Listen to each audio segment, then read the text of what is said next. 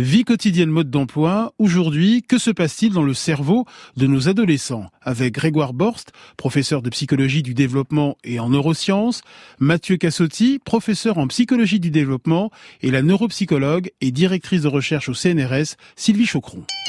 Grand bien vous fasse la vie quotidienne, mode d'emploi. Non, non, ils sont, vraiment sympas. Moi, mon beau-fils, par exemple, là, en ce moment, à 14 ans, il est adorable, hein, très chouchou. Euh, voilà, 14 ans, évidemment, il est dans la période un peu intermédiaire, quoi, hein, entre, entre l'enfance et puis... Euh, Ouais, c'est un peu perturbant, hein. mais c'est pas de leur faute s'ils sont comme ça, ils sont bizarres dans cette période, hein. ils, sont, sont pas finis en fait, voilà, c'est des pas finis. mais ils sont très mignons, hein. lui il est pas fini, je veux dire physiquement on dirait Jacouille entre deux époques. Hein. donc, euh, en fait il est mignon parce qu'il me fait penser à un croisement entre deux animaux. Moi il me fait penser à un croisement entre un, paresseux, vous savez, comme ça, et un lémurien. C'est chouchou, hein Alors c'est chouchou, mais ça sert à rien par contre, hein.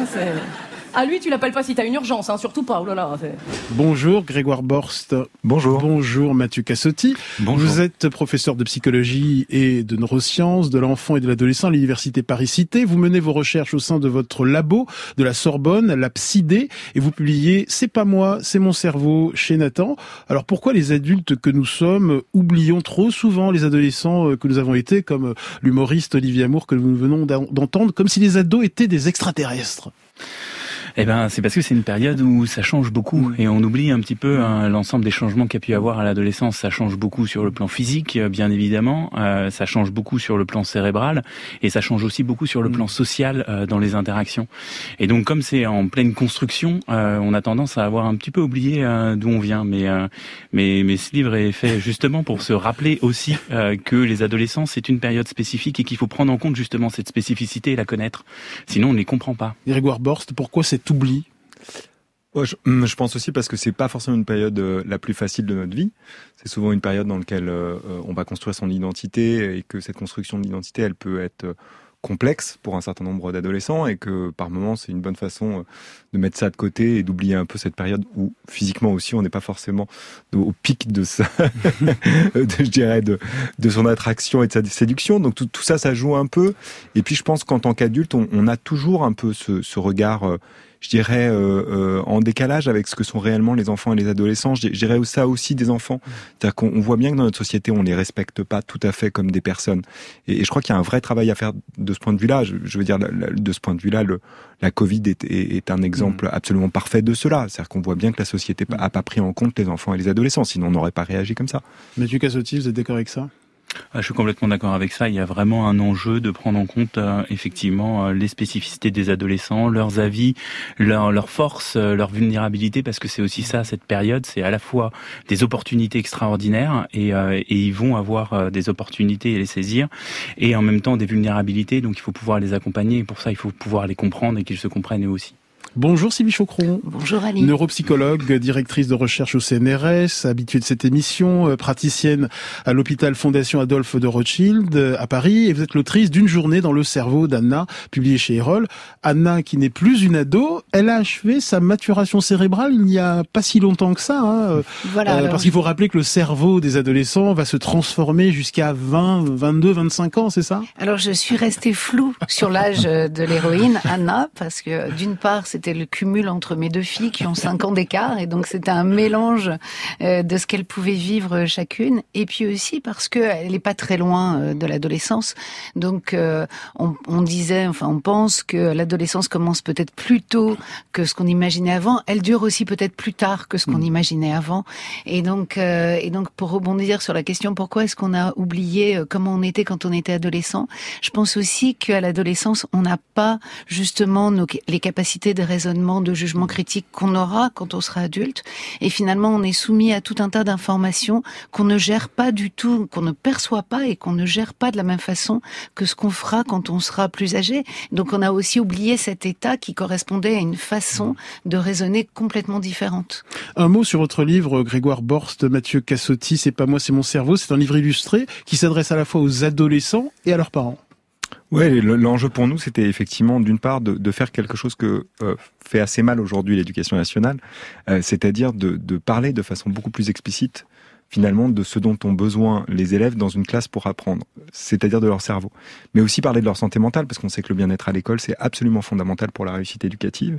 Et que euh, le vrai pari de ce livre, c'est de dire, mais en fait, il fallait écrire quelque chose qui ne soit pas simplement, je dirais, une suite de petits conseils à donner aux ados, mais qui euh, fasse le pari justement euh, de leur intelligence et de leur expliquer des choses qui sont parfois complexes de façon scientifique. Et il y a justement à chaque fois, c'est parti sur le labo, on, on leur montre les expériences qui ont pu être faites dans les labos du monde entier sur cette période-là, et on essaie de leur dire, bah voilà, sur cette expérience, voilà ce qu'on peut en tirer comme enseignement. Et puis ensuite, c'est à vous de construire mmh. votre libre arbitre, votre jugement et, et, votre décision. Et je crois que c'est important qu'on ait confiance dans, mmh. ces, dans ces adolescents. Je suis d'accord avec ce que disait Sylvie. Ils fonctionnent différemment de nous mais pour autant, il faut leur faire confiance mm. parce qu'ils ont quand même un cerveau qui est capable de faire des choses absolument incroyables. En tout cas, c'est très très réussi. Euh, et vous le rappelez euh, dans votre livre, la transformation de leur cerveau explique de nombreux comportements que nous ne comprenons pas. Euh, euh Peut-être que Mathieu, tu. oui, c'est vrai que c'est vrai que les neurosciences en fait euh, développementales ont permis justement d'apporter un regard un peu nouveau sur euh, sur l'adolescence et de mieux comprendre pourquoi c'est une période vraiment particulière qui est différente de différente de l'enfance et différente de l'âge adulte avec vraiment des spécificités. Alors c'est vrai qu'en psychologie on s'est plutôt focalisé sur les aspects assez négatifs, donc euh, on a essayé de regarder un petit peu leur hypersensibilité émotionnelle, pourquoi ils prenaient plus de risques. Euh, parfois on se demande même en lisant les articles scientifiques comment c'est possible d'atteindre en fait de passer la puberté et de devenir un adulte compte tenu en fait de l'ensemble des vulnérabilités qu'il y a à l'adolescence. Et c'est vrai que nous on a aussi, alors on parle de ça bien évidemment dans le livre parce que c'est une composante très forte de l'adolescence, mais on a aussi voulu mettre l'accent sur des choses beaucoup plus positives en fait, dont on parle pas du tout à l'adolescence. La créativité notamment. Et notamment la créativité, leur capacité de raisonnement, leur capacité à discriminer les fausses et les vraies informations. Oui, c'est très compliqué, mais finalement en fait, les adultes aussi ont des difficultés et, euh, et ils sont pas si mauvais, donc essayer de mettre l'accent sur des choses plus positif et comment ils peuvent s'engager aussi dans leur capacité à s'engager à long terme pour le climat par exemple. Exactement, c'est-à-dire qu'ils ont des spécificités qui créent des vulnérabilités, mais aussi certainement en fait une volonté d'action et, euh, et une, une, une, rébellion, en tout cas un sentiment très très fort à l'injustice et l'injustice sociale. Mm. Et donc ça va les conduire en fait à vouloir s'engager à faire des choses, euh, des choses pour le climat, mais pas que pour le climat, pour toutes les injustices sociales qu'ils vont voir. Et donc c'est peut-être à ce moment-là qu'on pourrait en fait les aider un tout petit peu plus et on se les aider à se comprendre pour qu'ils puissent s'engager encore plus et faire ce que nous on n'est plus capable de faire en fait ou qu'on fait beaucoup moins bien. Sylvie Chocron. Oui, alors c'est vrai tout ce que vous avez dit est vrai et il faut souligner malgré tout que même s'ils sont très engagés, qu'ils ont des valeurs, qu'ils sont sensibles à l'injustice, c'est quand même à l'adolescence euh, que les jeunes sont le moins empathiques et altruistes dans la vie de tous les jours. Mais on s'est rendu compte que c'était souvent parce qu'ils avaient peur du regard des autres et qu'ils n'osent pas aider quelqu'un à qui il arrive quoi que ce soit dans la rue parce qu'ils ont peur d'être regardés et qu'on se moque d'eux. Et on sait maintenant à quel point développer l'empathie, l'altruisme, la philanthropie, c'est important, y compris pour les processus cognitifs. Et donc ce serait très important de revaloriser ça à l'adolescence et d'expliquer aux adolescents qu'effectivement ils ont des valeurs, ils ont des causes qu'ils défendent et ils ont le droit aussi d'être empathiques, philanthropes, altruistes, etc. Alors pour bien comprendre leur métamorphose cérébrale, pouvez-vous nous décrire à grands traits, bien évidemment, cet organe, le cerveau divisé en six lobes et formé de sillons? Alors tout d'abord le cortex frontal. Ben, le, le, cerveau, c'est, on pense que c'est sans doute un euh, des systèmes euh, biologiques les plus complexes mm. qu'on connaisse, euh, et même comme système le plus complexe. C'est 86 milliards de neurones connectés entre eux par un million de milliards de connexions. Je ne sais pas si on se rend compte de ça. C'est quand même dix fois plus que la population mondiale en termes de nombre de neurones. Et en termes de connexions, c'est beaucoup plus complexe qu'Internet. Donc, mm. on regarde ça en se disant, oh là là, c'est très compliqué, Internet et tous ces réseaux. Dites-vous que ce que vous avez dans votre mm. boîte crânienne, c'est beaucoup, beaucoup plus complexe.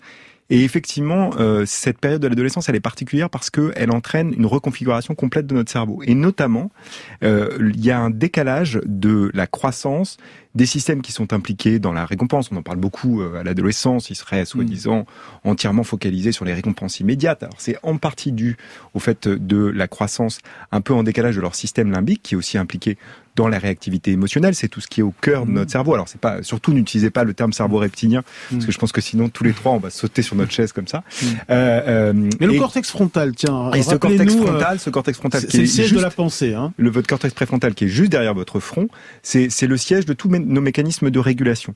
Régulation émotionnelle, régulation cognitive, régulation comportementale. Et effectivement, à l'adolescence, ce décalage entre un système limbique qui est hyper réactif et un système préfrontal qui n'a pas tout à fait fini sa maturation, mmh. Fait que ça crée une situation, une, période particulière de la vie où on s'engage plus fortement dans un certain nombre de conduites à mmh. risque. Mais il faut pas, et c'est ce qu'on dit bien dans le livre, considérer que mmh. les adolescents ne raisonnent pas ne font pas d'évaluation hmm. du ratio entre le coût et le bénéfice. La seule différence, c'est qu'effectivement, ils accordent des bénéfices qui sont différents des nôtres. Par exemple, quand ils vont sur les réseaux sociaux, qui font un fire challenge, on l'explique bien dans le livre, qui se mettent de l'alcool à brûler sur le torse et qu'ils allument cet alcool à brûler en se filmant pour les mettre sur les réseaux sociaux, on pourrait se dire c'est totalement irrationnel. En fait, pas tout à fait, parce que de leur point de vue, ils évaluent le coût, se brûler au troisième degré, le bénéfice, hmm. passer sur les réseaux sociaux et avoir plein de likes. Et c'est ça aussi qui explique cette période particulière. Et donc ce cortex préfrontal, il a besoin euh, de se développer, il va continuer son développement jusqu'à 20 Et il ne se développe pas à la même vitesse que la zone limbique nichée au centre du cerveau et qui gère les émotions, la joie, la tristesse, la peur, la colère ou encore la surprise. Tout à fait. Et ce qui est intéressant, c'est que le dialogue entre ces deux structures va changer au cours de l'adolescence. Alors que c'était plutôt le système limbique qui avait des connexions vers le cortex préfrontal, à la fin de l'adolescence, c'est le cortex préfrontal qui aura plus de connexions et de rétroaction du cortex préfrontal vers le système limbique. Donc on comprend bien qu'on rentre à ce moment-là dans cette capacité d'autorégulation de nos comportements, de nos émotions et de nos décisions. Il existe donc un décalage dans le développement entre les différentes zones cérébrales. C'est pour cela qu'il est très compliqué parfois de contrôler et d'anticiper certains flots euh, d'émotions, euh, Sylvie Chocron oui, tout à fait. Ce cortex frontal, et en particulier la partie très antérieure, ce cortex préfrontal, il est vraiment très impliqué dans le contrôle, comme l'a dit Grégoire, de tout ce qu'on fait, y compris de notre comportement. Et c'est vrai que le fait d'être plus réactif à des régions comme l'amidale euh, ou au système limbique, l'amidale, j'allais le dire, qui est cette structure qui répond au danger, à la peur, finalement fait qu'on peut prendre des décisions à l'emporte-pièce euh, très rapidement, sans peser mm. comme on le fera à l'âge adulte, avec raison, euh, euh, nos actions et nos réactions. Et c'est pour cela que les adolescents ont parfois du mal à gérer leur frustration quand on leur demande parfois de passer moins de temps sur leurs écrans. Alors c'est d'autant plus vrai en fait que ce, ce, cerveau il est aussi en interaction avec, avec l'environnement en fait. Et l'activation de ce réseau émotionnel, spontanément quand on les met en laboratoire, on voit bien qu'il existe. Mais si vous rajoutez en fait la présence de leur camarade, juste un camarade qui est derrière en fait eux qui ne dit rien, il est suractivé. On n'a pas le même type de suractivation en fait de ce réseau émotionnel dès lors en fait qu'on est en présence de, de camarades lorsqu'on est avec des adultes.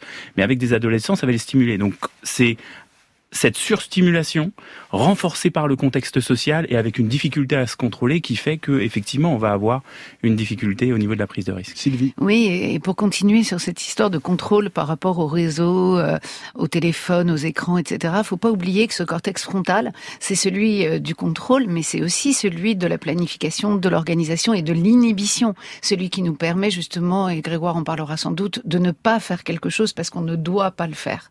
Et donc tout, tout ça est vraiment lié. Mm.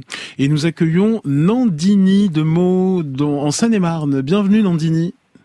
Bonjour. Bonjour. Euh, merci pour vos émissions. merci. Euh, alors en fait, euh, la question que je voulais poser, moi j'ai un fils qui a 15 ans, il va en avoir 16. Donc juste, je, ça fait peut-être 5-6 ans qu'il voulait être absolument aviateur, pilote mm. d'avion. Et en fait, là d'un seul coup, il me dit qu'il veut être croupier parce mm. qu'il veut gagner beaucoup d'argent.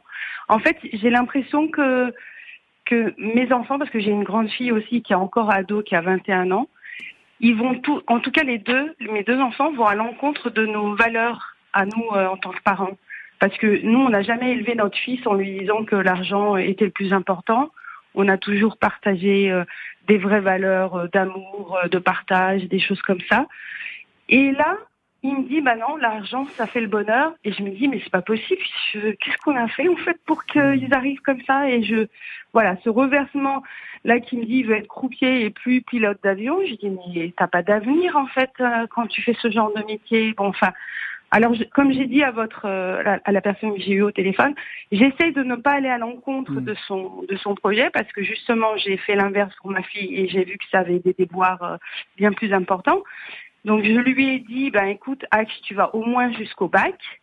Et après, euh, tu, tu fais un BTS de deux ans pour au moins avoir un petit métier sous la main en cas où un jour ou l'autre tu veux plus être mmh. croupier. mais je, trouve, je, je comprends pas en fait. Mm. Voilà. On peut peut-être répondre au désarroi de, de Nandini, euh, Grégoire Bors. Elle a sans doute objectivement raison. Elle est face au désir de son adolescent. Comment gérer tout ça? Bah, comment gérer tout ça? D'une part, en, en- et c'est ce qu'elle dit, euh, ce que cette mère dit, il faut ouvrir un espace de discussion. Mm. C'est extrêmement important. D'ailleurs, il y a un certain nombre d'études qui montrent que euh, pour prévenir la- les problématiques de santé mentale chez, chez l'adolescent, c'est important qu'ils parlent avec leurs parents. Euh, et on voit bien ici que se joue quelque chose d'autre.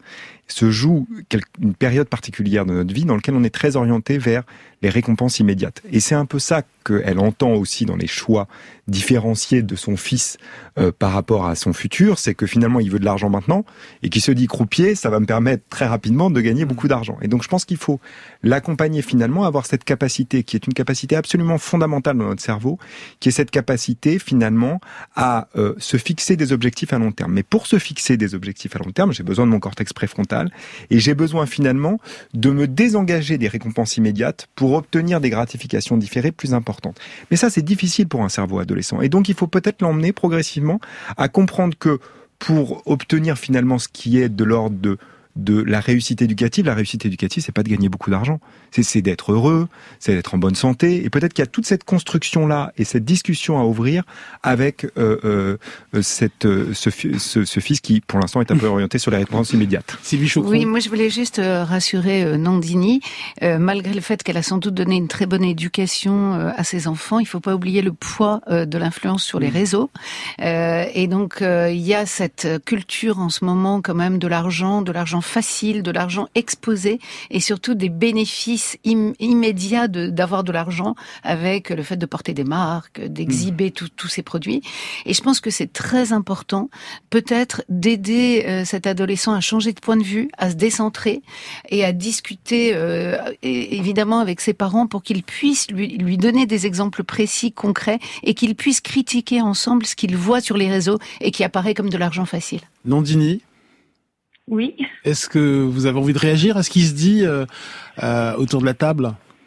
Oui, bah en fait c'est vrai qu'il regarde beaucoup euh, YouTube et il est beaucoup sur son quoi. Il vient d'avoir un ordinateur, donc il, il- est beaucoup sur son ordinateur. Mais je suis d'accord avec vous qu'il y a l'influence des réseaux et de son entourage. Et je- j'entends ce qui, Mm. qui a été dit et je vous remercie.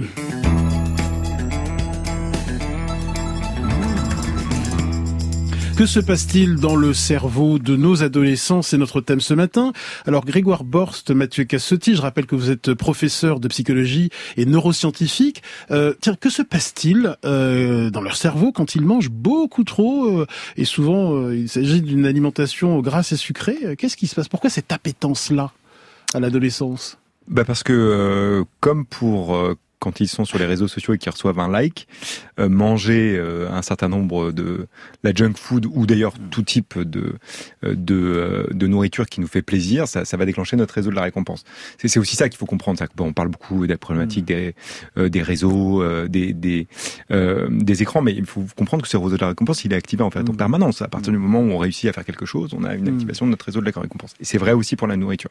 La difficulté, c'est quand ils mangent mal, ça a quand même des effets sur leur cerveau et sur la maturation d'un certain nombre de systèmes Par exemple dans leur cerveau.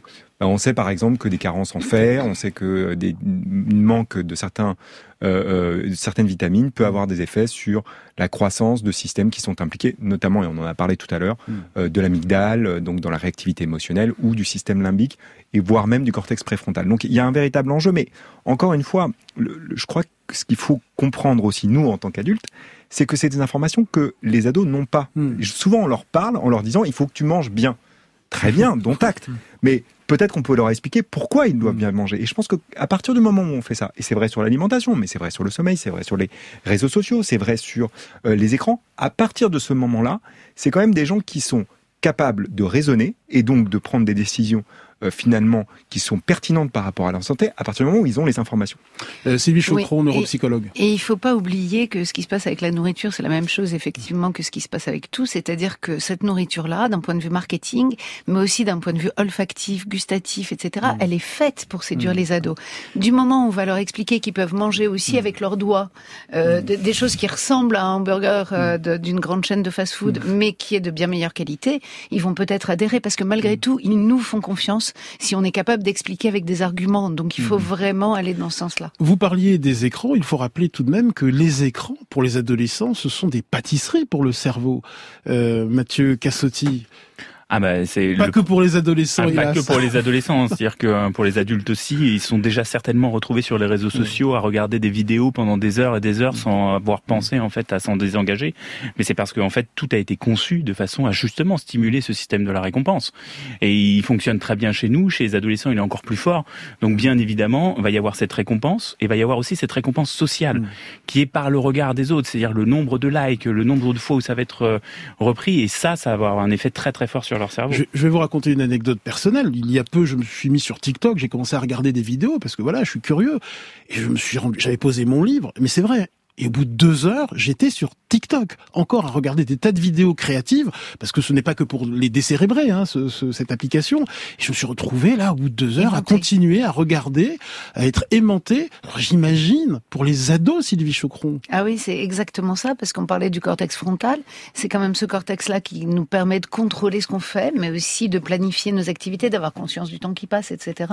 Et donc effectivement, ces applications, elles sont faites pour annihiler, vraiment pour euh, faire disparaître toutes vos capacités de contrôle et vous aimanter et vous rendre, vous donner l'illusion d'être actif, alors qu'en réalité, vous êtes passif Mm. et juste bombardé de toutes ces choses qui captent votre attention et qui vous nourrissent comme si vous preniez effectivement que des bonbons pendant deux heures. Mais est-ce que les adolescents ont les armes pour lutter contre cette appétence pour ces pâtisseries que sont euh, TikTok, euh, Mm. Instagram, etc. euh, euh, Grégoire Borst? Bon, c'est une vraie question. Je pense qu'effectivement, euh, on on voit bien que on a une grande question en ce moment à l'école sur la question de l'éducation par le numérique. Je crois que c'est pas la bonne question. La vraie question, c'est l'éducation au numérique. Et l'éducation au numérique, c'est cela aussi. C'est effectivement de dire ce que vient de dire Sylvie. Oui, bien sûr, il y a une problématique. On passe trop de temps parfois sur ces réseaux sociaux parce qu'ils ont été construits d'une certaine manière pour jouer sur notre système attentionnel, pour capter euh, notre attention, et que ça constitue même parfois une économie de l'attention. Euh, mais par ailleurs, faut, faut aussi prendre, une, une- je dirais, prendre un, un peu petit pas de côté. C'est évidemment dépendant de ce que vous faites sur les réseaux sociaux. C'est-à-dire qu'il y a aussi plein de choses qui se font très bien sur les réseaux sociaux. On sait par exemple que pendant la Covid, heureusement qu'il y avait les réseaux sociaux, parce que je peux vous Mm. assurer que la prévalence euh, de la dépression aurait explosé encore plus du fait du confinement s'ils n'avaient pas pu être en interaction avec leur groupe social. Parce que ça, c'est très clair que euh, l'interaction sociale est absolument critique à l'adolescence. Ils sont très sensibles à leur environnement social. Et donc, il faut bien comprendre ça et cette complexité-là. Et, je crois qu'il faut rentrer dans cette complexité-là avec les ados. Parce que si on a le discours un peu, bon, de toute façon, tout est mauvais, vous passez votre temps sur les réseaux sociaux, vous êtes totalement décérébré. Moi, je fais des conférences euh, pour les, euh, les lycéens. Je vous assure qu'au moment où je leur dis, mais en fait, ce que vous entendez sur le fait que vous devenez des crétins digitaux, parce qu'on a collègue neuroscientifique Mm. qui n'a d'ailleurs aucune compétence dans ce domaine-là, qui passe son temps à aller raconter ça, il y a un ouf de soulagement quand je leur dis que ça n'est pas vrai. Mm. Parce que c'est vrai que c'est quand même ça qu'ils entendent en permanence. Et, et je pense qu'il faut introduire de la complexité sur, cette, sur ce domaine-là et enseigner effectivement l'utilisation du numérique. Oui, et il faut pas oublier que ces adolescents, ils sont nés avec euh, ces, ces outils technologiques, et donc il n'est pas question de leur interdire parce que finalement c'est devenu un prolongement d'eux-mêmes, c'est comme un sens en plus, et donc du coup il faut juste leur apprendre à maîtriser ce sens, à s'en servir et à l'utiliser à bon escient. Euh, Nora nous demande pourquoi ces ados aiment se coucher tard. Euh, Est-ce une idée fausse de dire que les ados aiment en général, en général, se coucher tard et se lever tard?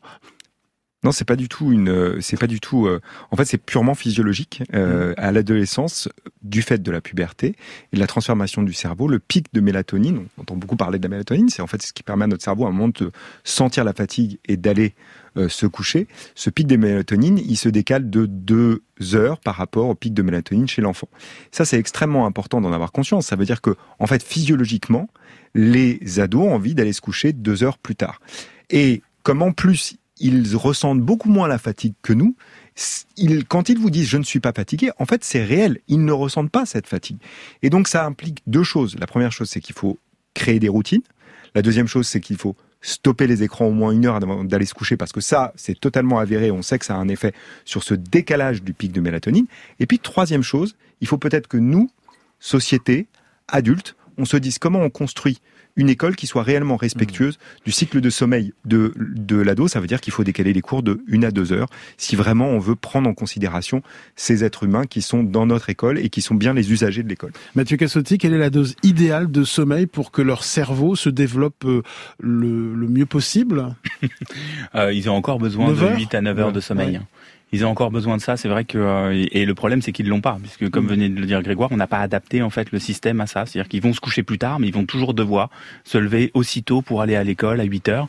Et donc ça paraît logique en fait qu'ils soient complètement crevés. Euh, que, que, se passe-t-il dans, dans, le cerveau euh, de ces adolescents en cas de déficit de sommeil? On assiste à une diminution du volume de, de l'hippocampe. Hein. L'hippocampe, c'est la structure du cerveau qui permet de, de stocker des informations dans la mémoire pendant de très très longues années. Sylvie Chocron? Oui, alors on sait que effectivement le, sommeil sert à la consolidation des souvenirs et de, tout ce qu'on a fait dans la journée euh, qui a précédé. Si on est en manque de sommeil, non seulement on va avoir du mal à mémoriser tout ce qu'on a euh, perçu euh, les, les heures précédentes, mais on va en plus avoir un trouble de l'attention, ce qui veut dire qu'on sera moins attentif dans la journée qui suit. Et du coup, comme on sera moins attentif, on va aussi moins mémoriser tout ce qu'on est en train de vivre. Et donc, on a un déficit qui est à la fois sur la consolidation de ce qu'on a vécu avant et sur la mémorisation de ce qu'on va vivre. Comment leur faire comprendre euh, bah, qu'il faut se coucher plus tôt? Quelles sont les bonnes stratégies pour euh, leur expliquer que voilà, ce sommeil euh, réparateur sera bénéfique pour le bon fonctionnement de leur cerveau? Bah, On leur fait lire C'est pas moi, c'est mon cerveau. Parce qu'on explique tout ça. Non, je, je, je, plaisante, mais l'idée c'est que effectivement, on leur explique réellement à quoi sert le, le sommeil très honnêtement, ils ont très très peu d'informations là-dessus. Et on voit bien, même nous en tant qu'adultes, on le sait peu.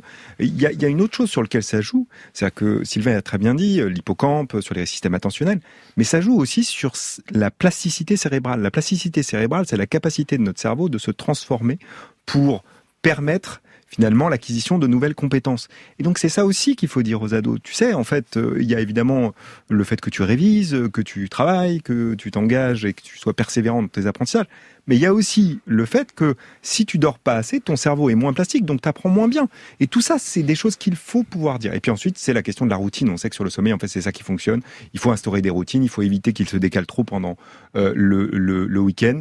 Et que tout ça, c'est important. En fait, il faut avoir une hygiène du sommeil comme on a une hygiène de l'alimentation. Et on peut leur dire, tu seras moins performant aux jeux vidéo si tu ne dors pas assez. Alors justement, ce que j'allais dire, c'est qu'on peut leur dire aussi, regarde comme tu es bien après cette nuit de 8-9 heures que tu viens de passer. Et je pense que c'est important de leur faire prendre conscience aussi des points positifs du sommeil et pas simplement des points négatifs du manque de sommeil. Euh, pourquoi les ados euh, qui grandissent dans des milieux défavorisés, mais les enfants également, voient leur cerveau se développer différemment? Que disent les études scientifiques à ce sujet? Mathieu ah bah, D'accord. Bah, le, niveau socio-économique, c'est ta spécialité. donc, euh... Non, le niveau socio-économique, on, on, sait qu'il. C'est un peu tabou, hein. Non, il y a, il y a de nombreux facteurs. Le, le, le, le premier, c'est que effectivement, les enfants qui vivent dans des milieux sociaux défavorisés, et on parle en moyenne, hein, il y a évidemment des différences en fonction des familles, il faut bien le dire.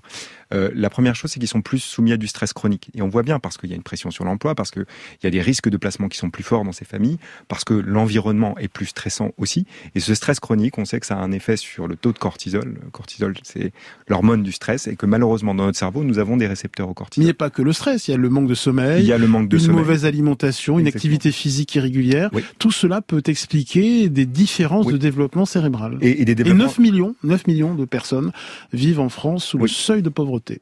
Et, et c'est des, des, des différences qu'on voit apparaître dès quatre mois après la naissance. Mais il n'y a pas de déterminisme Voilà. cérébral. Et c'est important de le dire parce que notre cerveau a cette capacité absolument extraordinaire de pouvoir se reconfigurer parce qu'il est plastique et que donc si on a les bons leviers, soit on change l'environnement, et c'est ce qu'on essaye de faire en France, la protection sociale que nous avons en France est aussi une réponse à cela, mais il y a aussi le rôle de l'école. Et, il faut quand même se rappeler que, alors même que nous sommes un des pays industrialisés dans lequel la protection sociale est la meilleure, nous sommes le pays industrialisé dans lequel les inégalités éducatives sont les plus fortes. Et ça, c'est le vrai enjeu de l'école d'aujourd'hui, c'est de savoir comment elle prend en charge la diversité des élèves qui viennent notamment de milieux sociaux défavorisés. Sylvie Chocron. Oui, cette question du déterminisme, elle est importante parce qu'on a aussi voulu dire qu'effectivement c'était quelque chose qui était euh, qui était définitif. Non, on sait que si le milieu est enrichi, mais à tout point de vue, qu'il soit enrichi d'un point de vue euh, culturel, euh, meilleure éducation mm. euh, quant à l'alimentation, l'hygiène de vie, etc., on va voir le cerveau récupérer sa, sa, pente de développement. Donc il faut absolument pas tenir ce discours définitif et angoissant. Quant au niveau socioculturel. Jean-Jacques aimerait comprendre les montagnes émotionnelles de son petit-fils ado de 15 ans. les colères des adolescents sont-elles plus intenses que celles des adultes, Mathieu Cassotti? Ah oui, ça se peut, bien évidemment, comme ils ont des difficultés. Comment on explique ces, ces, montagnes russes émotionnelles? Bah, Déjà parce que c'est pas simple en fait de contrôler ses émotions. C'est-à-dire que euh, si je viens et que je viens vous écraser le pied, vous allez ah. avoir du mal à vous contrôler, vous voyez. Donc bien évidemment, bah, les adolescents c'est un peu pareil et dans toute relation sociale, ils vont réagir en fait à leur environnement et ils réagissent pas de manière complètement rationnelle à ce qu'on leur fait. Ils vont interpréter en fait les signaux de leur environnement. Et on a des biais dans l'interprétation. C'est-à-dire que euh, généralement, quand vous êtes dans le métro et qu'il y a quelqu'un qui vous marche sur le pied, vous avez tendance à croire que cette personne, elle l'a fait exprès, intentionnellement pour vous nuire. Et donc vous avez une réaction émotionnelle très négative. Et ben les adolescents, comme en plus ils ont une hypersensibilité émotionnelle, ce genre de biais c'est encore plus fort et c'est encore plus énorme. Et donc du coup ils ont du mal à se contrôler parce que se contrôler c'est pas juste la maturation du cerveau, c'est aussi apprendre à se contrôler, apprendre à réguler ses émotions. Et justement comment les aider à mieux réguler euh, euh, leur colère, Sylvie Chocron euh? Bah, je pense que là encore, on en a parlé tout à l'heure, ce qui est très important, c'est pouvoir se décentrer, changer de point de vue, s'imaginer à la place de l'autre qui est en train de se prendre cette colère, comment est-ce qu'on réagirait? Parce que souvent, le problème des adolescents, on l'a dit, c'est le problème du contrôle, mais c'est aussi le problème de changement de perspective et de changement de point de vue. Et donc, si on les amène peu à peu à cette éducation de comment est-ce que tu réagirais si moi je te parlais comme ça ou je te traitais comme ça, ils peuvent à ce moment-là comprendre effectivement qu'il va falloir modifier leur réaction.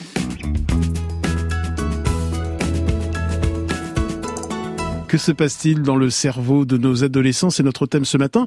Comment expliquer le, le sentiment de solitude et, d'incompréhension que peuvent euh, ressentir euh, certains ados euh, Sylvie Chocron, neuropsychologue? Que se passe-t-il dans, dans, dans, ce cerveau-là? Bah, J'ai envie de vous répondre qu'il y a un premier, une première explication qui nous vient d'études récentes qui ont été faites aux États-Unis qui montrent que plus les adolescents ont des relations virtuelles sur les réseaux plus ils se sentent seuls paradoxalement dans la vraie vie. Et on s'est rendu compte que la surutilisation euh, des réseaux, elle est responsable d'une forme de dépression et d'anxiété. Il y a une, une étude où on a demandé aux jeunes de réduire de 10 minutes juste trois réseaux, donc euh, Snapchat, euh, Facebook et Instagram, et en réduisant de 30 minutes, donc au total ces réseaux, on a réduit l'anxiété le, et la dépression mmh. des adolescents. Et donc du coup, on sait qu'à l'adolescence, il y a ce bouleversement hormonal qui fait que les, les objectivement, psychologiquement, c'est difficile. Mais si en plus de ça, on rajoute euh, des sources d'inquiétude parce qu'on va se comparer aux autres physiquement ou euh, sur nos activités, parce qu'on a beaucoup, euh, en théorie, on a beaucoup d'amis virtuels, mais que dans la vraie vie, finalement, on n'a personne au quotidien, on va rajouter à ce sentiment de solitude. Grégoire Borst, Mathieu Cassotti, je rappelle que vous êtes professeur de psychologie et neurosciences de l'enfant et de l'adolescent. Pourquoi les adolescents ont-ils autant besoin d'amis? Ah bah ça c'est un déplacement qui est, euh, qui est tout à fait naturel. C'est-à-dire qu'au départ les relations elles sont plutôt dans la sphère familiale avec les parents. Euh, on va partager les valeurs des parents et puis ensuite euh, progressivement on va s'intéresser à investir d'autres euh, d'autres groupes sociaux et ça va faire partie des amis. Et les amis euh, ça a des éléments extrêmement positifs parce qu'on regarde toujours l'anxiété mais les amis c'est mm. ceux qui vous soutiennent, c'est ceux qui sont là, mm. c'est ceux avec qui vous partagez des points communs. mais c'est aussi un groupe qui est extrêmement difficile pour l'adolescent parce que il va essayer de fuir quelque chose, un sentiment qui est extrêmement puissant et qu'on déteste tous, qu'est l'exclusion sociale. Hmm. C'est-à-dire qu'on déteste se faire exclure d'un groupe. Or, pour être à, pour appartenir à un groupe, il faut qu'il y ait des points communs. il faut qu'on se conforme aux normes en fait véhiculées par le groupe. Pourquoi c'est aussi fort à cet âge-là? Qu'est-ce qui se passe dans leur cerveau, euh, Grégoire Borst? Ben, en fait, euh, c'est un peu ce que ce que dit Mathieu, c'est que depuis qu'on est très jeune, on a besoin, on est une espèce sociale et on a besoin de le lien d'attachement avec d'abord ceux qui s'occupent de nous, alors c'est nos parents en mmh. règle générale ou euh, nos gardiens légaux ou d'autres personnes dans notre environnement familial. Et puis ensuite, on recherche un peu la même chose quand on est adolescent. Alors ça paraît plus criant chez les adolescents mmh. d'une certaine manière parce qu'ils sont plus âgés, donc on se dit mais finalement ils auraient moins besoin euh, de cette relation d'attachement. Et en même temps, c'est ce que dit très bien Mathieu. en fait, l'adolescence, elle se caractérise par une sensibilité accrue à notre environnement sociale. Et c'est ça qui caractérise l'adolescent. C'est ce que disait aussi Mathieu. Ils ne prennent pas des décisions de la même manière quand ils sont seuls hmm. et en groupe. Et donc tout ça va jouer sur le. On le voit dans les risques, dans la prise de risque. Par dans la prise de risque, c'est exactement euh, ce qu'on montre en laboratoire. C'est-à-dire que quand ils sont seuls, ils prennent exactement les mêmes types de risques que quand ils sont euh, euh, que, les, que les adultes et que les enfants. À partir du moment où vous les mettez en interaction, même quand c'est simplement de l'observation, vous avez une augmentation de la prise de risque chez les adolescents, notamment parce que vous avez une interaction entre l'hyperactivité du système limbique et, une, euh, et l'activité qui n'est pas soutenue dans le cortex préfrontal. Et, donc c'est ce décalage-là qui crée cet engagement de la prise. Et, et pourquoi certains adolescents ont du mal à évaluer les risques? Comment expliquer certaines conduites à risque ou, ou défis qui nous apparaissent stupides? Alors déjà, euh, ça c'est une idée reçue en fait. C'est une idée reçue pas en fait en laboratoire, c'est-à-dire que quand on leur demande d'évaluer objectivement les risques, ils sont à peu près aussi bons en fait que des adultes à partir de 15 ans.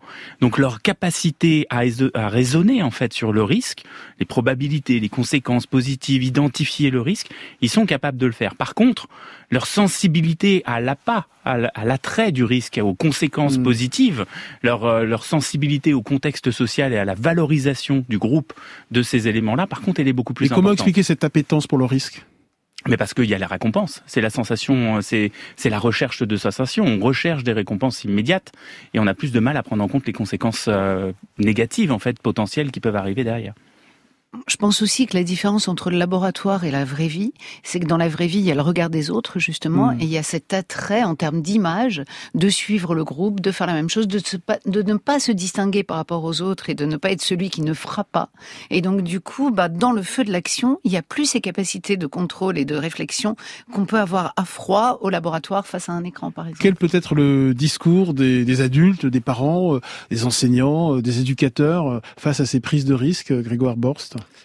Je pense qu'il faut déjà effectivement euh, les amener à, à faire une meilleure évaluation. Et c'est ce que disait très bien Mathieu. L'évaluation, elle porte pas sur le risque en tant que tel, parce qu'ils le connaissent le risque. Mmh. Le problème, c'est qu'ils n'évaluent pas les conséquences de ces risques de la même manière que nous.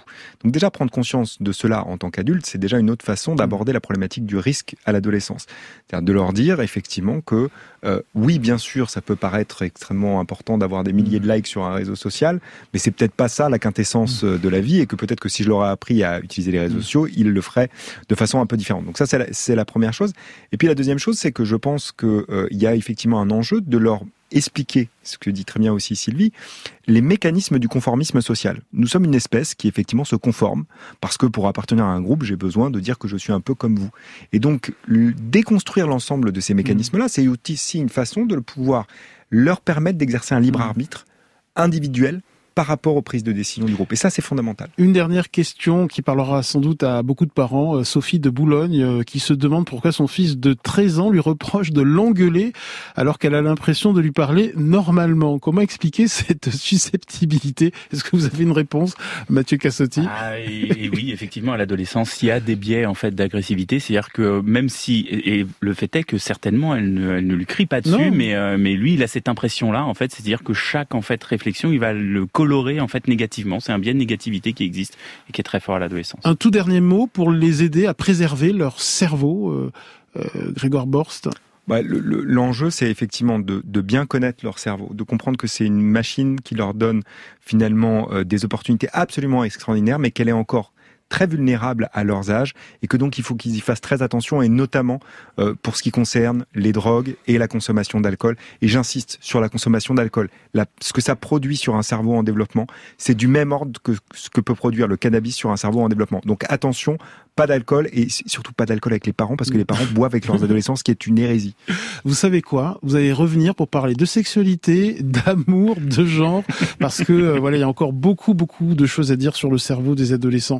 Merci beaucoup Grégoire Borst et Mathieu Cassotti. Je recommande vraiment C'est pas moi, c'est mon cerveau, un livre pour comprendre enfin ce qui se passe dans ta tête. C'est publié chez Nathan avec de riches illustrations. Et merci beaucoup Sylvie Chocron. Une journée dans le cerveau d'Anna. C'est publié chez Erol. Euh, vous pouvez podcaster cette émission et la partager autour de vous sur l'appli France Inter. Grand bien vous fasse est un podcast France Inter.